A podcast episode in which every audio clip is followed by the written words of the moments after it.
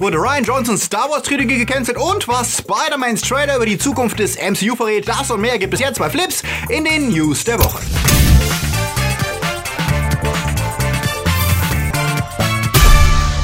Themen der Woche. China zensiert Hollywood. Disney enthüllt Pläne bis 2027. Indiana Jones kommt wieder. YouTube bald nur noch mit Age-Check. Es geht wieder los. Stranger Things freigesprochen. Endgame versenkt Titanic. Und versaut Game of Thrones sein Ende? Flips wird im Mai unterstützt von unseren Flips Guardians. Fabio Mattenberger, Dark System, Alte I und Wir, Dominik Richter, Silko Pillasch, Luca Kamens, Sepp Kerschbaumer, Akoya, Anja Scholz, Onno Dreipolz, Daniel Schuh, Dennis Heide, Kaveni Veggie, Der Twaslöper, Toni Barth, Sterntor 1, Derby, Nanoska, Christi, Marc-André Schreiber, Schreiber, JFK Faker, Pascal André Heimlicher und T-Unit CB. Ein großer Dank geht auch an unsere Flips Junior Guardians. Vielen Dank für euren Support. Wenn euch unsere Filmnews gefallen, denkt daran, den Kanal zu abonnieren. Wir wollen dieses Jahr noch die 100.000 Abonnenten knacken und ja, das ist ein sportliches Ziel, bei dem du uns helfen kannst. Wenn du Flips magst, dann abonniere uns und vor allem teile unsere Videos und empfehle uns weiter per Twitter, per WhatsApp, per Telegram oder Flugzettel. Wir setzen auf euch die Flipsy Hippo Wombat Gang. China dominiert nicht nur die Weltwirtschaft und den Elektronikmarkt, sondern immer mehr auch die Film- und Serien.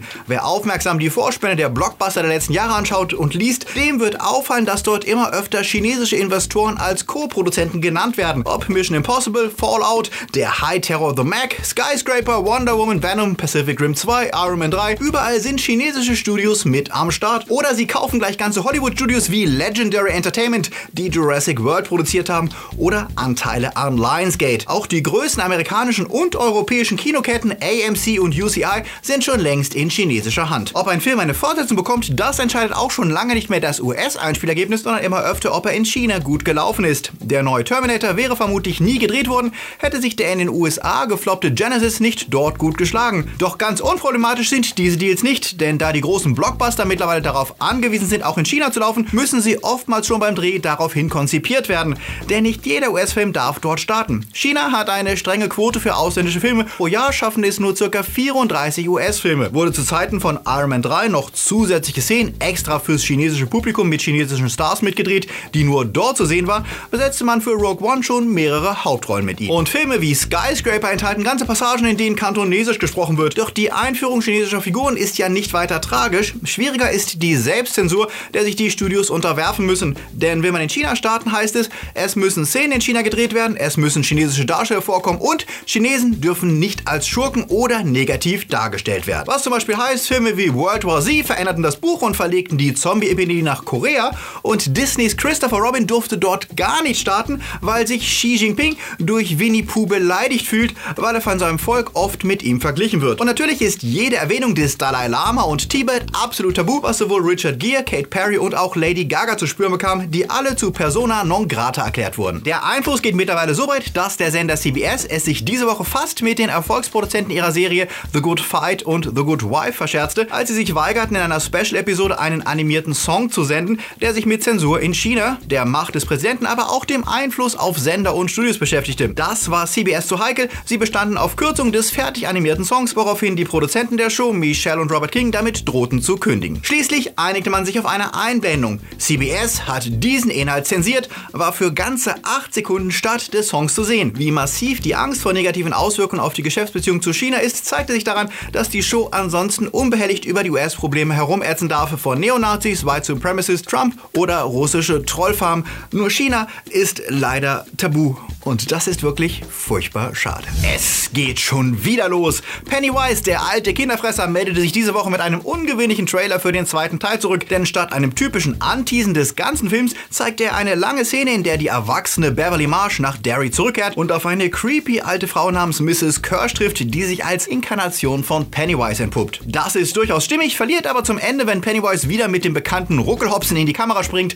was vermuten lässt, dass auch Teil 2 wieder hauptsächlich mit Jumpscares arbeiten wird. Auf der positiven Seite steht allerdings die gute Besetzung, die den Kinderdarstellern glaubwürdige Erwachsene gegenüberstellt. Wir prophezeien, wer Teil 1 mochte, wird auch hier wieder souverän bedient. Disney darf sich nach der abgeschlossenen Übernahme von Fox und dem gigantischen Erfolg von Avengers Endgame ja noch sicherer im Sattel fühlen als zuvor. 2,3 Milliarden Milliarden hat der Film weltweit bereits eingespielt. Diese Woche überflügelte Endgame ja sogar den Erfolg von James Camerons Titanic, der bisher Platz 2 der weltweiten Einspielergebnisse hielt. James Cameron nahm es sportlich und gratulierte Kevin Feige und seinem Team offiziell dazu, seine Titanic versenkt zu haben. Was wohl einerseits dem gegenseitigen Respekt entspringt, vielleicht aber auch daran liegt, dass er mit Avatar immer noch Platz 1 hält, aber auch daran, dass er sich ja jetzt, da der Release seiner Avatar-Sequels in den Händen von Disney liegt, die Fox gekauft haben, mit den Mäusen gutstellen möchte. Und die wirbelten diese Woche auch prompt wieder einiges durcheinander, denn sie verkündeten ihre Filmplanung bis und 20 und davon sind Camerons Filme ganz direkt betroffen, denn die wurden mal eben um ein Jahr nach hinten geschoben. Ursprünglich sollten die Avatar-Fortsetzungen 2020, 2021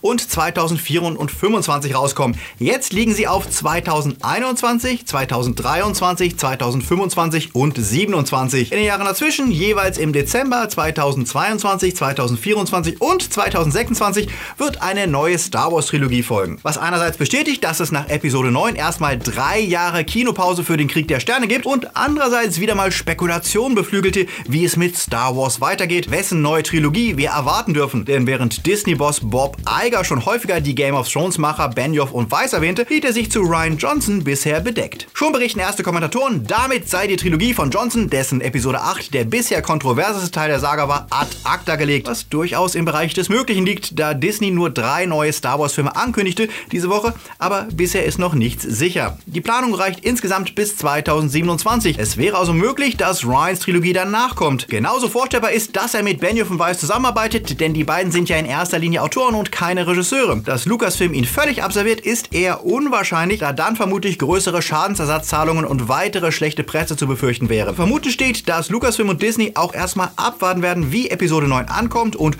ob er zusammen mit der Mandalorian-Serie die Fans wieder vereint. Sollte Johnson aus Star Wars aussteigen, wird diese Entscheidung sicherlich erst nach Episode Episode 9 bekannt gegeben. Zur Star Wars Celebration kündigte Kathleen Kennedy ja noch an, erst jetzt konkrete Gespräche mit Johnson, Benioff und Weiss über die nächsten Projekte zu führen. Wirklich sicher ist also noch nichts. Sicher sind allerdings Veränderungen für die Zukunft von Fox Film. Während X-Men Dark Phoenix und New Mutants noch ins Kino kommen, auch wenn letzterer jetzt schon zum dritten Mal verschoben wurde, sieht es für weitere Filme wie Gambit schlecht aus. Sicher sind die Orient Express Fortsetzungen Tod auf dem Nil und das Kingsman Prequel und natürlich die Avatar Filme. Darüber hinaus wollte sich Disney auf keine Fox Fox-Filme festlegen, was hoffentlich nicht heißt, dass wir gar keine Fox-Filme mehr zu sehen kriegen. Vor allem Fox-Filme, die nicht family-friendly Kiddie-Unterhaltung sind. Darüber hinaus wurden die Veröffentlichungstermine des Brad Pitt Sci-Fi-Films Ad Astra und dem neuen Franchise-Starter Artemis Fowl verschoben. Letzterer startet statt im September 2019 erst im nächsten Jahr im Mai. Darüber hinaus erwarten uns ab 2020 jetzt jedes Jahr drei Marvel-Filme und meist zwei Pixar-Filme plus Disney-Animation-Filme und natürlich die unvermeidlichen Remakes ihrer alten Klassen. Klassiker. Und überraschend, der ewig verschobene Indiana Jones 5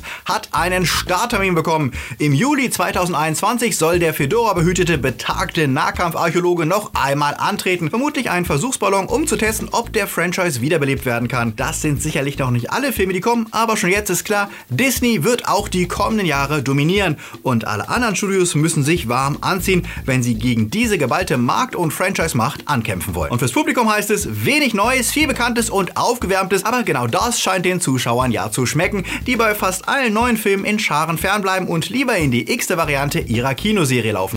Schade eigentlich. Die Russo-Brüder hatten vorletzte Woche ja schon gewarnt. Letzten Montag fiel der Spoilerband für Avengers Endgame und das war kein Scherz, denn der neue Trailer von Spider-Man verriet eindeutig etwas darüber, wie Endgame endet. Aber auch wenn wir die Spoiler größtenteils ignorieren, hatte er einige sehr interessante Momente zu bieten, die andeuteten, dass es in Phase 4 doch mehr Veränderungen geben könnte, als wir nach Endgame dachten. Zum einen, ja, der Film spielt wie versprochen nach dem finalen Clash mit Thanos und Spidey trägt weiterhin seinen Iron Spider-Anzug und scheint seinen Job als freundliche Nachbarschaftsspieler Spinne wieder aufzunehmen, den er nur unterbricht für den Schulausflug nach Europa. Außerdem sehen wir, dass er anscheinend keinen Bock auf Nick Fury hat, dessen Anrufe er ignoriert, will der ihn doch für den Kampf gegen die Elementals einsparen. Als Fury Peter endlich erreicht, erfahren wir von Mysterio, dass einer der ganzen Snaps ein Loch in unsere Dimension gerissen hat und dass es mehrere Universen gibt. Und geleaktes Material, das kurz online war, bestätigt auch, dass sich Peters Stories in der Kern-Marvel-Welt auf der Erde 616 spielen, während Mysterio von Erde 833 stammt. In den Comics ist diese diese Erde die Welt von Billy Braddock alias Spider UK, einem britischen Spider-Man, der auch im Captain Britain Corps mitkämpfte. Ob wir Mysterio allerdings glauben sollen, das steht auf einem ganz anderen Blatt, denn in den Comics ist er nicht der vertrauenswürdigste und vielleicht ist die ganze Dimensionsloch-Story auch nur Bullshit, die er erzählt, um Peter und Fury reinzulegen. Es könnte also einen Twist geben und vielleicht sind die Elementarwesen, die angeblich durch den Snap auf die Erde 616-Dimension kamen, am Ende gar nicht die Hauptgegner. Es würde zumindest Sinn machen, dass ein hochkarätiger Schauspieler wie Jack Gyllenhaal den wahren Schurken abgibt, auch wenn er anfänglich mit Spidey zusammenzuarbeiten scheint. Weniger überraschend ist die Flirt-Story zwischen Peter und MJ, die herausgeknobelt hat, dass er Spider-Man ist. Wir hoffen mal, dass sie nicht irgendwann wieder dazu dient, um entführt zu werden. Der Trailer lässt aber natürlich ein paar Fragen offen. Ist Spider-Man wirklich der einzig verfügbare Avenger für den Job? Soll er vielleicht als nächster Iron Man aufgebaut werden, weil wir ihn ja mehrfach mit Stark Tech Gadgets im Trailer sehen? Und die Frage, die wohl nur Sony beantworten kann, ist dies vielleicht der letzte Auftritt von Spider-Man im MCU? Denn wie wir wissen, läuft der Vertrag auf Zusammenarbeit zwischen Marvel und Sony ja nach diesem Film aus. Und nach dem Erfolg von Venom ist es nicht sicher, dass Sony den Deal verlängern wird, worüber natürlich vor dem Start noch keines der beiden Studios sprechen wird. Aber Fans sollten sich klar sein, dass sie hier vielleicht das letzte Mal mit dieser Version von Peter Parker unterwegs sein könnten. Serien. Game of Thrones hält mit den letzten Folgen die Fans in Atem und die können sich nicht entscheiden, was sie mehr interessiert. Der versehentlich in der letzten Folge im Bild vergessene Starbucks Kaffeebecher, der für Dutzende Memes sorgte und ein Wettbewerb, in dem angehende Effektkünstler versuchten, in andere Filme und Serien ebenfalls Becher zu basteln, ehe HBO den eigentlichen Becher still und heimlich aus der Folge rausretuschieren ließ. Oder ob das Bechergeld nicht doch eher egal war, verglichen mit der Qualität der Folgen, die ebenfalls für heiße Diskussionen sorgten, von Fans, die sich wahlweise über Folgen aufregten, indem man vor lauter Dunkelheit nichts erkannte, oder vor Snoke-ähnlichen Abgängen gehypter Figuren, der misslungene Abschied von Schattenwolf Ghost oder einfach der generellen Richtung, die die Serie so kurz vor Schluss einschlägt. Auf Reddit sind angeblich wieder Leaks aufgetaucht und die sollen verraten, was in Episode 5 und 6 auf uns zukommt und diejenigen, die das schon gesehen haben, sprechen bereits, wie soll es auch anders sein, vom schlimmsten Ende, das eine TV-Serie je hatte. Was uns nicht wirklich verwundert, denn nach so langer Zeit des Rumspekulierens und hunderter Fantheorien, wie soll eine Serie da auch ein befriedigendes Ende schaffen, wenn jeder Fan sich schon seine eigene Endfantasie zurechtgesponnen hat, die natürlich viel besser ist als alles, was die Serienmacher sich ausdenken können. Und da George R. R. Martin es ja selbst nicht hinbekommt, mal aus dem Quark zu kommen und das finale Kapitel als Buchvorlage zu liefern, müssen wir jetzt eben mit dem leben, was die Serienschreiber sich ausdenken. Und Martin ist darüber wohl auch nicht so happy, wie er im Interview mit Fast Company erzählte. Er verstehe ja, dass die Autoren Dinge anders schreiben, als er sie gemacht hätte, aber es nerve ihn, dass gewisse Änderungen stattfinden, weil der Sender sich einmischt und Figuren mehr Szenen gibt, weil sie beim Publikum gut ankommen, wie zum Beispiel Bran, der in den Büchern viel unwichtiger ist. Nach dem 20. Mal werden wir wissen, ob die Leaks echt waren und ob Game of Thrones auf den letzten Metern noch die Kurve kriegt und vielleicht doch die Fans versöhnen kann. Oder ob die Serie, wie viele Kultshows von Lost bis Dexter, ihre Zuschauer eher frustriert zurücklässt. In diesem Fall hätte das einen besonderen Beigeschmack, denn die Macher der Serie sollen ja die nächste Star Wars Trilogie drehen. Letzte Woche war ja wieder der Netzkongress Republika zusammen mit der Media Convention und wieder einmal wurden Dutzende spannende Talks und Vorträge gehalten rund um Netzthemen, Zensur, Trolling, aber auch die Zukunft und Diversität in Produktion von Amazon, Netflix und Co. Oder wie sich die europäischen Anbieter gegen die Dominanz der US-Firmen durchsetzen wollen, was sowas wie gesamteuropäische Mediatheken geben könnte und vieles mehr.